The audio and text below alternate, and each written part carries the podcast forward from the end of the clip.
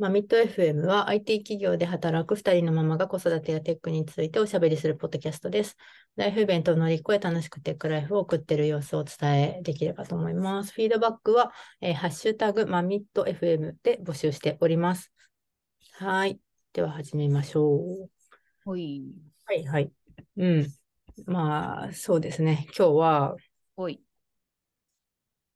また、あの、前、前回、A、チャット GPT でとか、あの、ジェネラティブ AI が 話をしたと思うんですけど、はいはい。まあ、ちょっとこう、ね、ああの、2週間ぐらい経ってというか、まあ、数、数ヶ月ぐらいいろいろそういったね、あの、AI に対しての、こう、反応とか議論とかが出てきて、まあ、うんうんネガティブな面がやっぱり結構出てきてるなっていうのがあると思って、うんうんうんうん。私もね今思うと若干恥ずかしいんですけど、もうおのぼりさん状態でこう、結構ね、あの、チャット GPT とかってなんかセンセーショナルな感じで、オープン AI バーンみたいなの出てきたじゃないですか。その、もちろんその界隈の人たちはもともとなんかさ、あの、やってたわって感じな人はすごいいっぱいいると思うんですけど、なんか結構その、P、PR っていうか、なんかテレビとかでもやり始めたみたいな、うんうん。チャット GPT とはみたいな、確かにね。なってて、で、まあ私もだから当初は、えーそうなんだみたいな、全部なんかインターフェースとかって対話になるし、とかって、なんか、あのね、今けん、ググり方とかも変わってくるのかなみたいな話もししちゃってたと思うんですけど、うん。まあなんか、まあやっぱそんな、パッとそういうわけにはいかないですよねっていうのが、ここ最後の中であって、はいはい。あのなんか、 Notion AI がまた最近バーンって出たじゃないですか。出たね。まあ、なんか急に組み込まれてたね。日本、日本版に来たって話なのかな？いや、どう？なんだろう。わかんないけど、でもね、最近、まあ、使っ、ま、毎回出てきて、うわうってなる。一番上になんかさ、こう、あの、機能を選ぶときに上に出てこない？あ、出てます？うん、出てくるよ、なんか。あ、そうなんだ。あなんかなおつくめちゃめちゃ押してるなって思いながら見てた。あの、そっか、うんプライベートのノーションとね、あの、業務で使ってるノあエンタープライズですね。うん。では出てきてないけど、プライベートの方でちょっとお試しみたいなの出てきたんで、私もちょっと使ったりとかうんうんうんしたんですが、うん。まあ、あれですね、 Notion AI 使った、使いました？使ってはいない。 Ask あ Ask AI って毎回出てくるけど、あ、うん。AI 出てきて、で、なんだろう、あの、候補見るといろいろこう、なんだろうな、て文章をやわもうちょっと柔らかくするとか、なんかいろいろなんか最適化してくれるみたいな。なんか短くしたり、長くしたりみたいな。あなんかね、なんかそんなすごいかなりのオプションがあると思ってて、なんかうんドラフトを書いてくれるとか、ちょっとまだ全部、ぜもちろん全部試せてないんですけど、エッセイ、ポはいエム、はいはい。ミーティングアジェンダ、うんなんとかとかで出てきて、で、私、まあ、ちょっとだけ使ってみたんですけど、うんうん。で、何をしたかっていうと、例えばあの情報収集してリストアップするみたいな作業あるじゃないですか。うん。なんか、補活とかでも私、割とその情報を検索でまとめるの好きな人なんで、ね。うんうん。手動でやってたから、なんかエヴァノートとかにペタペタペタって貼ってた。うんうんうーんと思って、そういうのできるのかなって思って。はいはいはい。試しに、まあ、業務でも使う、こう、小学生が通える、まあ、プログラミングスクール、例えばね、はいはいはい。教えて、あの、ちょっとリストアップしてとか、なんかテーブルビューにしてくださいみたいにうん。うんうん。ねそしたらなんかあんまりなんか見たことないっていうか、そんな聞いたことないのとかが出てきたりとかして、え、こんなのあんだとか言って思ってたんですよ。うん。でもなんか、飛び先が結構リンク切れてたりとかしてて、はいはいはい。なんか、まあこれ裏側またね、適当なこと言うのはあれですけど、なんかよく知らないぜなんであれですけど、多分さ、まあその時にもちろんクローリングしてるわけではないんですよね、と思って。ってことは、あらかじめなんか、裏側でこうね、あのスクレーピングっていうかなんか、あの、クロールしたね、検索した結果というか、クロクローラーみたいなのがいて、うんうんまあそこに問い合わせてるんでしょうね、とは思いうんうん。つ情報がですね、その、うん、私が試したやつだと結構古いのばっかり出てきたりとかして、へえ、そうなんだ。そう、あとはね、結構、ま、やっぱね、間違ったこと書いてあ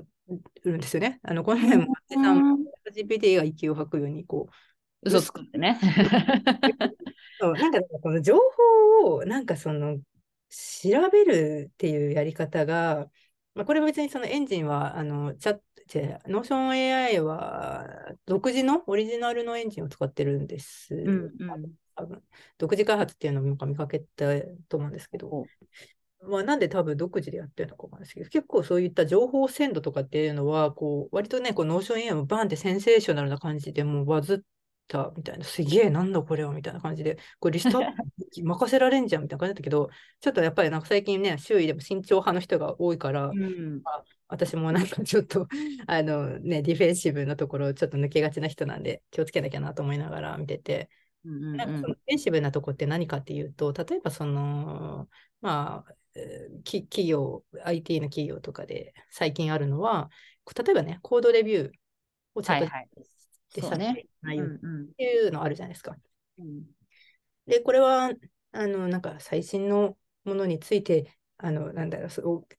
バンするなんてみたいな、そういうことではなくて、最新のツールを使うなっていうことではなくて、何を気にしてるかっていうと、セキュリティってところじゃないですか。ねまあ、データが取られる可能性が、あ、あるからね。うん、そう、そのちょっと使って、いるバージョン、なバージョンっていうか、なんかプランによっては。うん。ね、OpenAI のその、なんだろう、ポリポリシーうんが、その、まあ、一説によると、ちゃんとその情報、受け取った情報をななんか何に使うかっていうのが、ちゃんとこう、どうか明示されてるわけではなさそうっていうところで。で、なんかまあ、コードレビューとかでうっかりね、なんか、こう、セキュアな情報をなんか打ち込まないようにっていう話なんだと思うんですけどね、その企業がちょっと、まあ、アメリカとかでも禁止してるっていう、あったりしますけど。あとはだから、それって結局、 Notion AI も同じ話で、なんかうっかりこう、うん、なんかあんなね、ソーシャルのセンセーショナルな感じのバーンって見ちゃうと、何も、あの、なんだろうな、いディフェンシブな意識がない人とかっていうのは、多分普通にセキュアの会社の情報とかって打ち込む可能性あるじゃないですか。わかんないけど。まあね、あんのかな、やっぱりね。まあ、あるだろうね。そういう人はいるとは思う。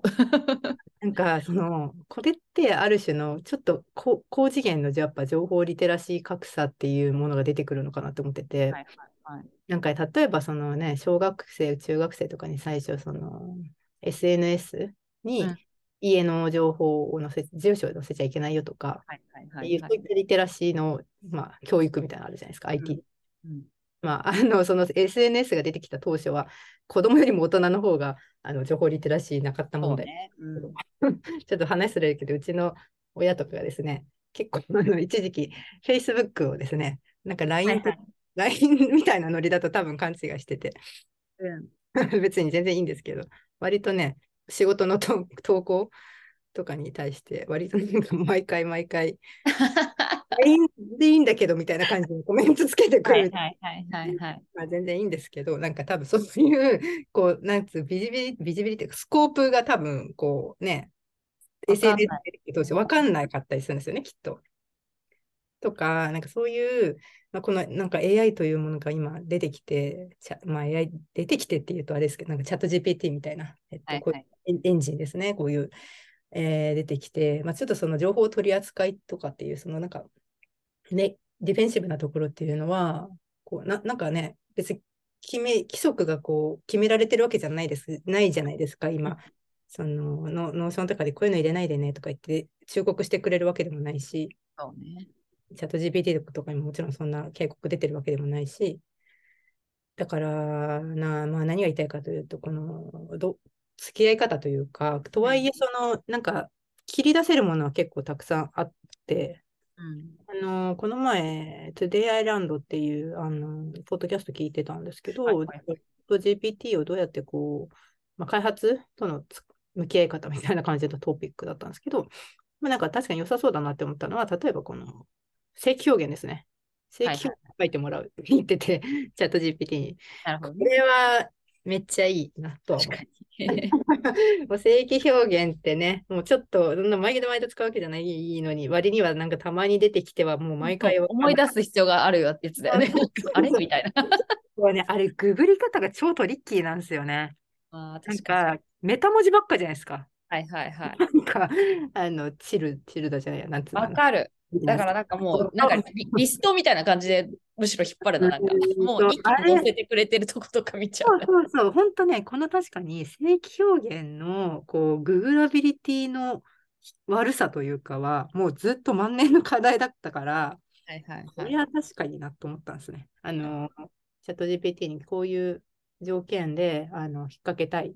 て3個ぐらいポンポンポンって言うと、その正規表現が出てくるらしくて、本当ね、そのこればかりは私もこのね、ドットとかさ、ダラ、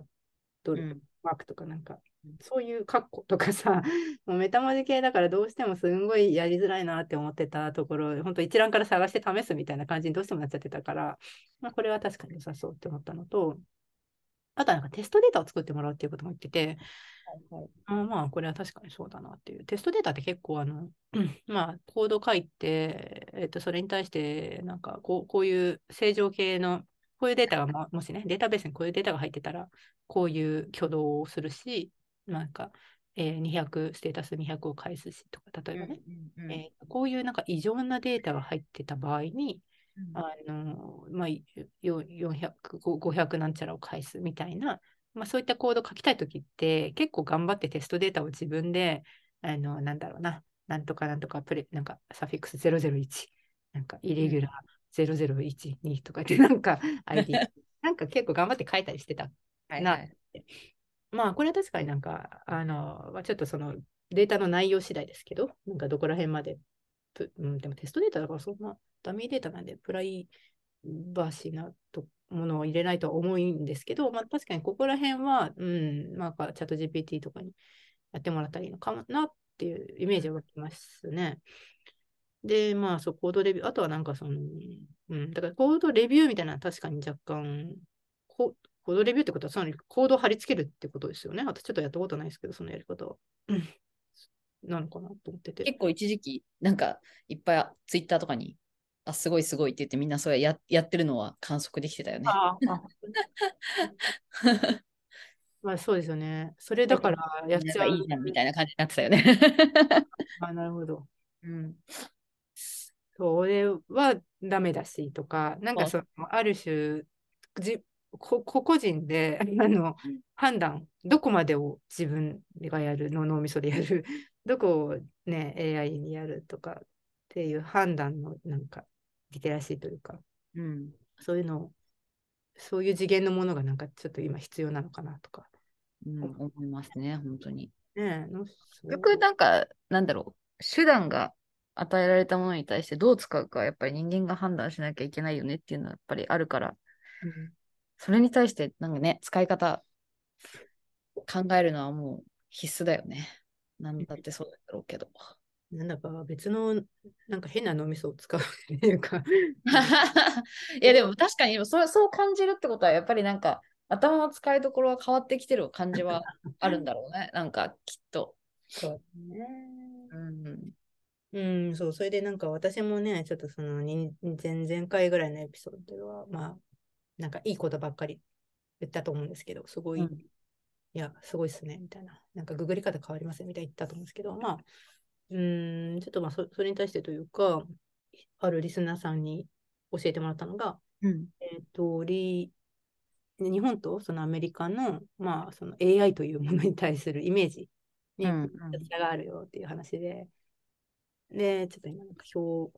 送りますけど、2ページ目のなんか表、人工知能のイメージに日本とアメリカのうんうん。調査の調査みたいな。で、なんかこう、コンピューター、まあ、なんですの？この日本人とかアメリカ人がこう AI に対するイメージはいはいはい。が、あの、共通しているのは、その、まあ、人間と同じように、こう、見たり聞いたりとか話したりする技術っていううん2番目のやつで、なんか結構汎用的な、本当にマジで何でもできるみたいなうん。人だみたいに思ってるイメージが日本がすごい強いみたいで、うんわかる。めっちゃこれはわかる。そう、結果的になんか対話的なインターフェース、なんか人間っぽく対話的なインターフェースになったら、イコールそれが AI だみたいなイメージがすごい強いのがなう日本らしいんですね。なんで、でそこはまあアメリカにもある程度イメージはあるらしいんですが、一方で、その上から4番目とかで、まあ、人間の脳の認知、判断などの機能を人間の脳の仕組みとは異なる仕組みで実現する技術。とかつまり、うんと、学習推論とかってき、まあ、いわゆる機械学習ですね。え機械学習の分野を指す、なんかイメージの連想がなんか日本より強い。そこに結構差があるらしくて、あれやったし、 Slack 音消してるはずなんだけどな。なんでなっちゃうんだろ乗ってないよ。う。あ、なってない？え、なってない？うん。あ今ちょっとなったな。今ちょっとなった。多分 Zoom が結構ああ抑制してくれている感はあるね。本当そうですよね。なんか別の音拾わないですよね。うん。そう私もこの今、 Zoom で収録しながらのこういかに他の音をシャッあのシャットダウン、シャットアウトするっていうのをね、いろいろ試してて、 Slack 切ったはずなんだけど、なんか、あれか、ワークスペースごとに異なるんでしたかね、設定はね。そうだったっけな。私もでもなんか、うん、出るときある。な何か違うものが出る、音出るときある。多分あれだな。なんかあんまり使わないワークスペースが今なってたんで、あれですね。きっとワークスペースごとの音の設定なんだろうな。うん。っていうね。あのイメージのね。でもこれはもう私もすごい、もともといたあの部署が、まあ、うんそもそも機械学習エンジニアとか、そういう人たちがいる部門だから、まあ、どっちかというと私もは多分その AI っていう言葉の曖昧さ、いや、そう、本当なんかバズワードになっちゃってるし、まあ、すごいなんかざっくりしたイメージで語られることが多いし、まあ言葉自体もすごくざっくりしてるから、ね。うん、だからやっぱなんか捉え方がやっぱり全然なんかその領域が違う人によって全然か違うし、うん。多分普通の人だとなんか一般的に例えば映画とかでさ、なんかそれこそ昔 AI っていう映画があったけれども、まあそのなんかアンドロイドに組み込まれてるなんかものとかさ、なんかそういうイメージがすごい強いから、うんうんうん。やっぱりそのなんか人間的なものみたいなさ、イメージがすごい強いよね、なんか。ああね、なんかそういうメディアのイメージみたいなのもあるのかもしれないですね。うん、なんかそういうのはすごく感じるから。あとはなんかペッパーくんみたいなね。あ、そうそうそうそうそうそうこれが AI だみたいな感じですよね。うんうんうんうん。まあなんかそういったね、この界隈の、うん、これ結構本当にだから、リスナーさんもそうだけど、人によって本当にリテラシーの差がめっちゃあるから、気をつけなきゃいけないなっていうことがいっぱいあるなと思ってて、まあ、だから、 Notion AI とかも、だから使い道どうどうなんかなと思ってて、ちょっと途中でなんかあの有料オプションにあの案内されちゃったんで、あのあんまりできてないまあ、とりあえずなんか出て。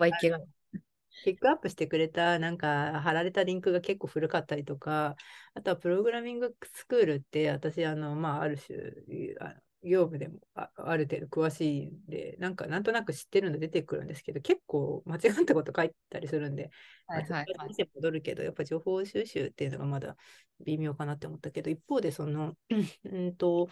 この前見かけたのは、あのリスト、私になんかなんですね、あのエンジニアの人になんか質問してみようみたいな、ちょっと座談会のコーナーがあって。で、あの質問のリストアップはってすごいいっぱい事前にしてくれていて、で、それたくさんあるんだけど、時間、話す時間が1時間しかないから、まあ、どれにしようっていう、選ぶっていうところに、その司会の子が、えっ、と、まあ、 Notion AI を使って聞いてくれてましたね。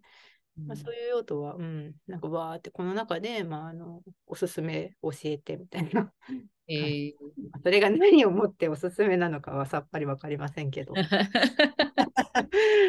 なんか適当に上から、なんかポンポンポンポンポンとか言って出てきて、まあね、ちょっとこれ本当この、なんつうの、あと、ラップかなりラップされててこう、こっちからは裏のロジックが本当に全くよくわからないっぷりがすごすごい。でもさ、思うけどさ、例えばさ、人間と話しててもさ、この人の言うことは信用できるよね、信用できないよねってさ、結構やっぱさ、たなんていうの、使っなんかその人と対話すること重要じゃない？あでまあ、そのなんかわかんないですけど、わかんないけど、まあ、その人間的なこう反対応で返してくれるものに対してさ、あ、やっぱうん。こいつが信頼できるかなって いうのって、結構使って、やっぱ自分の中で、ああ、この人の、まあそう、それがたとえ人だとしても、たい なんか、あ、この人言ってることって確かにおま合ってんだなとか、まあ、なん。か、話し方自体が信頼のおける話し方だなとか、結構そういうの重要じゃない？だから、確かに。なんか相か。手、はいバックグラウンドによるってことですよね、その人の。そう、だから結局その人がどういう、その、あの日頃どういう仕事、例えば仕事してて、どういう分野に詳しくて、どういうふうな知識を持っててっていうのを知ってるからこそ、あ、この人の言ってることって、まあ確かにうん。ちゃんと聞けば有用だなとか思うじゃん。うん。でもなんかそれがさ、まあなんか目の前にあるその AI と言われるものみたいなのに対してさ、どう感情は自分がね、例えば対面してて抱くのかってやっぱ、私多分基本的に多分割と最初はさ、探るタイプだから、そっかこ。ういうなんかに、やっぱ自分の対応の仕方ってめちゃくちゃうん。出るなっていうのは思う。だから、やっぱ最初から本当にこの人合ってんのかなとか、めっちゃ私は気にしちゃうから。そう性格ですよね。だかそら、うん、そういう慎重さがあるタイプの人と、なんかあんまり私とかそういうタイプじゃなかったから、あ、そう、そうなんだ。うん。あ、どどうなんだろう？ものによるかな。ものによる。まあ、それ、それ本当そうじゃん。なんか、だから、やっぱ。自分も分かる領域に関してはさ、多分疑ってかかることできるけど、全然違う分野のものに関してだとさ、まあ逆に言うとなんかさ、最初こう、取っかかりとして、ああ、なるほど、そういうことがあるんだなって、うん。なんかまあ、素直に受け入れるっていうところから始まることもあるし、うんだからなんか、とはいえなんか、例えばそういうものが目の前にこう、例えばその、ね、あの、オープン AI が提供してるこういうものが、みたいな、チャット GPT がっていうものがありますみたいな、おどうやらすごいやらしいぞっていう前知識をさ、前にそれをた、それ対峙したときにさ、おそらく私よりはいろんなものを知ってるだろうみたいなさ、前提でさ、うん。ね。やっぱ、なんつうの、使うわけだから、なんかやっぱ、ハードルがやっぱ全然最初、なんか違う、うん人によってね、なんかうん違いそうだなっていうのはすごい思うん。そうね。だから、このノーション A とかもね、いや、言いたかったのは、なんかこう、使うときに、こう、なんだろう、向き合い方っていうか、なんかこう、うん気をつけながら、やっぱり最初はまだ使った方が良さそうですよねっていうところと、でそれもなんかノーション AI とかって、まあ、同僚とかにもこれ結構、この AI なんか打ち込むと情報吸われんじゃんみたいな感じで言ってたりしたんですけど、でもなんかそれって、なんかそもそも Notion にあの会社の情報を書いてる時点で吸われるっていうか、そっちのデータベースにはあるわけじゃないですか。だから結局。なのになんかノーション AI にはちょっと躊躇しろっていうのは、なんか別に裏側だって Notion のエンジンはさ、あの、あれじゃないですか。外部使ってるわけじゃないんだったら、なんかデータベースそっちにあるんじゃないとか思っちゃうし、なんかそこだけいきなりノーション AI だけ気をつけようっていうのもちょっとなんか、それはそれでよくわかんないなと思いながら、うん、まあとにかく、うん、そうね、気をつけないといけないなとは思いつつもですね、ちょっと境目もよくわからないですよねっていう。うん、難しいよね。うん、うん、ね。どうすりゃいいんだろうっていうのは。だから当たり障りのない質問とか。まあでもなんかやっぱりその、薄める、結局なんかよりなんか具体的な話というよりかは、なんかやっぱでもそのタスクを自分で分解して、ここであればま任せられるなっていうのをこう抽出できるかが結構必要なあになるよね、こういうのは。いや、そう、それね。そう、それですね。うん、まあ、またね、ちょこ、ちょこ変わってくるんだろうけど、まあ、バーって、まずわ、わーってトピックス出て、みんながわーって食いついて、すごいすごいすごいってなって、でもだんどんどんどんどんちょっと、これはちょっとみたいな、こう、ネガティブな感がすごい流れてきてるなっていうのが、ちょっとナウクなのかなって。で、その中でも、こう、うん、懸命に、ここの部分は切り出してこ、こう使おう、ここの部分は自分でやろうみたいな人たちが出てきているナウ。うん。そういうふうに思ってます。だろうね。そうね。わかり、わかりみ。うんうん。っていうね、ちょっとした訂正という感じの話をししたいかったですねっていうのと、うんあとですね、これはちょうど昨日、うちに届いたですね、ちょっうんとオシャルとかでも言ってるんですけど、あの、ワッフルから本が。出て、あの私、自分がそのインタビュー載ってるんで、その自分の部分は確認とかもちろんしたんですけど、全体を見たのが初めてでうん、なんかね、あの、これ別にポジショントークでもなんでもなくて、すごいよくできてて、見てみたら、インタビューコーナーがあるっていうのは知ってたんですけど、なんかあんまりその概要みたいなところ、前半の部分知らなかったんですけど、なんかちょうどね、最近こう私が、まあ、社内外とかで割となんつうのかな、IT 業界のこうジェンダーギャップの、まあ、うん、勉強会というか、なんか啓蒙活動っていうほどでもないんですけどね、ちょっとゆるーくこう地味にこう、なんかどスライドを公開したりとかね、うん。まあ、したりし、説明をしたりしてるんですけれども、なんか、まさにその話が、まあ、あの、ワッフルのですね、あの、むしろ女子中高生、あの、低学年の方にも向けてだから、すごく噛み砕かれて分かりやすくて、もうこれ、これじゃんみたいな、え勉強会の内容これやんみたいな。ーうんうん。で、見ながら、ほうほうほうほうと思って見てて、なんか面白くて、まあ結構、あのーそのロールモデルが組み込まれてるのは、そのね、女子特に学生とかって、その、いる、いるっていうか職、職業の認識っていうのがすごい大事だってうんいうのがあるから、それが入っ小構成として入ってるっていうのは、そのもちろんいいし、いい、すごいことだし、まあ、半分ぐらい入ってるのかな。で、その前半っていうのは、その、うん本当に社会的な背景とかっていうのはかなりしっかり説明されてて、あの、あなたたち自信持って、あの、エンジニアとか技術者とか IT の道に進んでね、みたいなのを、まあ、ちゃんと合理的に、科学的にいろんなデータを示しながら、ね、あの、うん子供たちに分かりやすく、絵とかがたくさんふんだんに使われてて、なんか、了承だなと思いながら、うん。回し物みたいになっちゃってるんですけど、いや。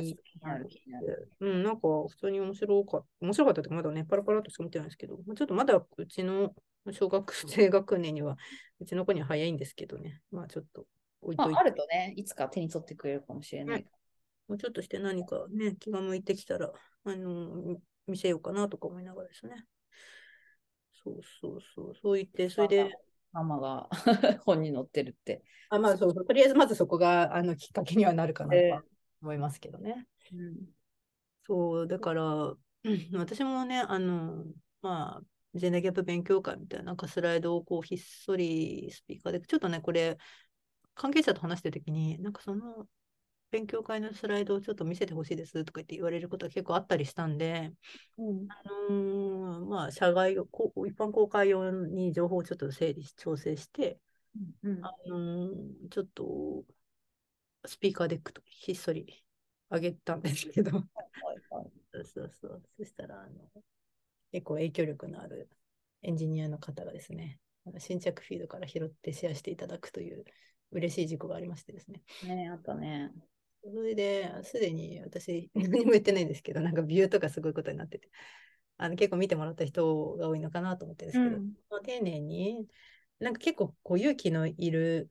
内容というか、トピックなので、私とかが発言するのにはね。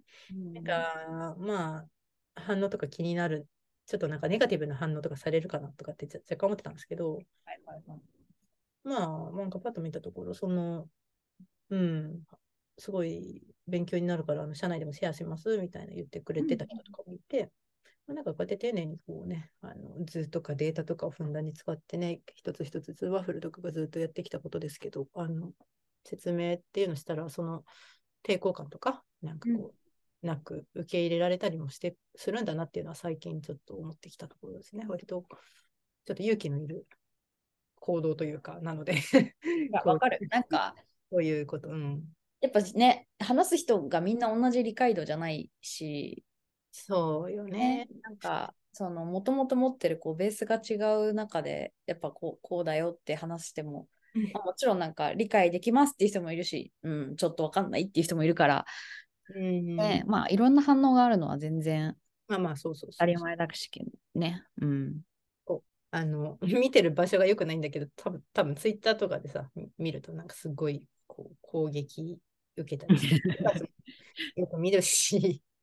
うん。はいはい。なんか、まあ、いろいろなんかいろんな人がいるから、そうか、そういう人多いんだよなという、まあ、考えからそもそもやってるんでね、はいはいはい。ちょっ。とそれで恐る恐るですね、ひっそりまだ自分の口からはシェアしないであげたんですけど、まあ、結果的に、あの、うん。ところから拡散されて、まあ、悪くなさそうな反応だったんで、まあ、ちょっと自信を持ってやっていけたらいいなと思ったのが、あのさらにこの昨日ね、この私 IT 最強説を見て、あ、めっちゃわかりやすく書いてあるな、もうこれを皆さん読んでくれたら、ジェンダーギャップ、ね、これ女子中高生に向けてとかって書いてあるけど、うん。このまさにジェンダーギャップの勉強会とかでやってるような内容なんで、本当にあのみんな見るといいかなとか思ってますね。そうだよね。もう親が多分読んだ、読むといいよね。特にやっぱりその、ね、そうですね、これ女の子親とかが見るとすごいなんかいいかもね。そう。なんかやっぱ子供ね、じゅ例えば中学生の女の子とかが手に取って自分はすごくそれ納得しても、やっぱ親が納得してくれなきゃいろいろやっぱね、その後のルートにはね、影響があるから、そうそうそう。親と一緒に読むのが一番いいんだろうなって。そうね。だから、ねうん例えばもうすでに今思いついてるのは、私、あの、よくうちの娘の友達でね、近所に住んでる、仲いい、いつも遊んでる子がいて、そこが、あの、その子お姉ちゃんがいて、今中学生なんですけど、はいはいはい。でなんかあの理どうやら理系に行きたいそう、行きたそうというか、なんかやっぱ理数科目が得意みたいなんですよ。あなんそうなんだ。学校にそう通ってるんですけど、あの、あなんかまさに結構タターゲットちゃったななって思いながら、でもお母さんがあの全然わかんないんですって言うんですよ、いつも。ああ、うち、まあ、うちの親とかも本当にそうだもん。うん、わかるわかる。あのり自分は文系だったし、まあお父さんも別に理系なわけじゃないみたいで、両親は文系、でう、んでもそのなんかちょっと多分、うん、理数の方が得意なんだけどね、みたいな。でも、はいはいはい。なんか IT とかはでも別にあんまり今関わってないみたいです。はいはい。親がそういうなんで。で、だから私がそういう仕事してるから、ちょっと話たまに聞かれることあるんですよ。なんかどうしたらいいかな、うんみたいな。あ、だからこういうなんかコーディングのオンラインのコースとかあるよとか言ってよく言ってるから、まあ早速その子のお家には紹介しようかなとか 思ってた。うん、なんかそういう親結構いるだろうから、親がね自分が文系で、なんか子供こう言ってるけど、本当に？どうどうする？えーけ子たちには結構お母さんた。ち、ね。ちなみに言うと私妹が10個下で、うん、妹がそれこそ中学校の時とか、私ほら、今の会社で働いてたから、で、かつインフラエンジニアやってた時だったから、多多分うちの妹は普通に私を見てて、で、多分高校時代は、多分理数科目と分数科目で言うと、まあ、私は全然そうじゃなかったけど、うちの妹に関しては理数科目の方が得意だったっぽいんよ。おーだから私の妹は、かつ私がそういう仕事もしてたから、はい。なのかなって私は理解してるんだけど、えーっと、大学は理工系を受けた。ましたね。多分超でかかったと思いますよ。ただ、ただね、もちろんその後は別にその子が選ぶことだから、うちのむあの妹はそれで4年間行って、もちろんそういうあのコンピューターサイエンスやったりとか、あのやって、もうそれこそ卒論もそういう系で書いたが、まあ全然違う職に今ついてるんだけどさ、でもまあ逆に言うと近くにそういう人がいたり、そういうあの当たり前にやってる人がいると、普通に何の迷いもなくそういう選択をするから、うん。やっぱそういうのがなんかロールモデルなり、そういうのに、なんつうの？当たり前に触れてると、全然普通にそういう選択しちゃうんだなって、私結構間近に見てたから。そうだと思いますよ。こねれはね、だ実際それはなんかあの調査レポートでも現れてる話だって、やっぱなんかね、コミュニティ言うてほらね、小学生とか学生って自分の周りしか見えない、みないじゃないですか、基本う的に。んうんうん、だからやっぱ本当にでかいですよね、そういうのはね。そうだと思う。だから別にその中学生の女の子もそういう人が近くにいるんだ、ね、ゆうちゃんみたいな人がいて、もしちょっとそういう情報が入れば。そうそうそう、私はすごいあのおすすめしてるんですけど。ね。いやいや、本当に。私もだから確かになんかどうしようかなって悩んでる時に、そういえば妹になんか、あ全然いいんじゃないみたいな。今うん私とこういう仕事してるけど、これからは多分めちゃくちゃいいと思うよとか言って、言った覚えがある。素晴らしい。いいですね。そう。そう。っていうので、ちょっと、あの、今日別に話すつもりではなかったんですけど、ちょうど昨日今日見て、私の今、あの啓蒙活動じゃないけど、うん あのゆるりと社内外でいろいろやってることとこうリンクして、まあ、結構その私の資料もね、ワッフルからこう引用させてもらってるものが多いんで、当たり前といえば当たり前なんですけど、すごく、あのね、いろいろこう、とまさに、あの、なんとかかけるテックを掛け合わせるみたいなことってワッフルやってますけど、あの、いろんなフィールドの、その、エンジニア IT だけっていうよりかは、なんか医療かける、まあ、IT とかもあるし、まあ、ファッションかける IT とか、なんかそういういろいろあるよとか言って言ってる中でも、まあ、見たら、見てたら、妊娠かけるテックって、あ IT っていう章があったから、うんうん。おまさにこれ私が今めっちゃ推してるやつ。フ フェムテック系。ェムテック系のさ、ちょっとこの、なんでここの妊娠テック周りこんな原始的なの問題っていうのが、まさにアメリカでのスタートアップでこういうことやってますよみたいな、解決してますよみたいな事例とか載ってたりしたんで、うんうん、ああ、なんかすごいいろいろタイムリーでね、いや、あーって結構刺さったっていういい感想。でももうそれは売り出されてるの？あえっとね、3月8日の国際女性デーでは発売記念日発売。なるほど、なだかるほど。ら予約はできるのかな？えー、1000本いただいたんで、えー、2冊いただいたんで、1冊をちょっと親にね、母 親にあ喜ぶだろうなと思って。すごいね。そうだね。結構ね、そう地味にうちの母親は本当にとってもあのう疎い人ではあるんですけど、その IT うんうん私がいろいろなんかコンピューターがこうこうなっちゃった、ああなっちゃったっていう問い合わせに対していろいろやってるっていう感じですけど、ね、なんか割と私の記事とかをね、あの、うんプリントアウトしてあったりとかね。しああ、わかる。親って本当ね。そういうとこあるよね。気持ちわかるなと思って。そうだね。自分のそうだよな、子がそう嬉しいんだろうなと思って、だから、わかる。ちょっと持っていこうかなと。ね。なんか全部至るもん、本当に。ねありがたい話だよね。そう一生懸命写真をね、プリントアウトしてなんか貼ったりとかしてるみたいなね、この孫の写真とかをスクラップとかしてやってますのでね。もうなんか、なんなら娘ちゃんにね、あのクラスに持って行ってほしいよね。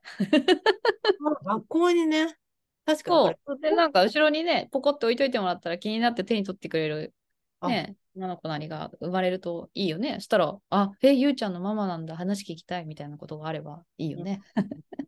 これだし、確かにその学校に検本するってありっすねって今すごい思いました。これ学校ね、すごいいいと思う。図書館に一冊並んでるだけでもね、図書室とかにね、すごいいいよ。あの高学、ちょっとね、あの、うん、低学年には全然難しいかもしれないけど、高学年ぐらいもしかしたら読むかもしれないですね。うん、なんかいいと思うよ。なんかね、中学校の進路指導室に、進路指導室あったか忘れたけど、まあそういうし、そういうとこに置いといてもらうとかね。確かに、それいいな、それいいな。ちょっと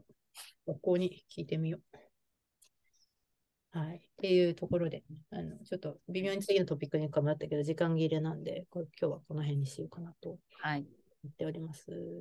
はい。では、終わりにしますか。はい。また次回。もし、あれですね、Spotify とか、あの、Apple のクライアントとかで聞いていただいてる方がいらっしゃいましたら、ちょっとあの、レビューなど協力、あの、評価などいただけると嬉しいなと思っております。はい。はいそういうのを今まで一度も言ってこなかったけど、ちょっと他のポッドキャストを聞いてて、はい。あの、レビューポップアップみたいなノリで、はい。あの、最後までお聞きいただいた皆様には、ちょっとレビューなどしていただけるとすごく励みになりますというところでですね。はい。はい締めようと思います。ではありがと、はい。ありがとうございました。はい。また次回。はい。And now, a short commercial break. エンジニアの採用にお困りではないですか？候補者とのマッチ率を高めたい、辞退率を下げたいという課題がある場合、ポッドキャストの活用がおすすめです。音声だからこそ伝えられる深い情報で、候補者の興味・関心を高めることができます。ピトプでは企業の採用広報に役立つポッドキャスト作りをサポートしています。気になる方はカタカナでピーとパと検索し、X またはホームページのお問い合わせよりご連絡ください。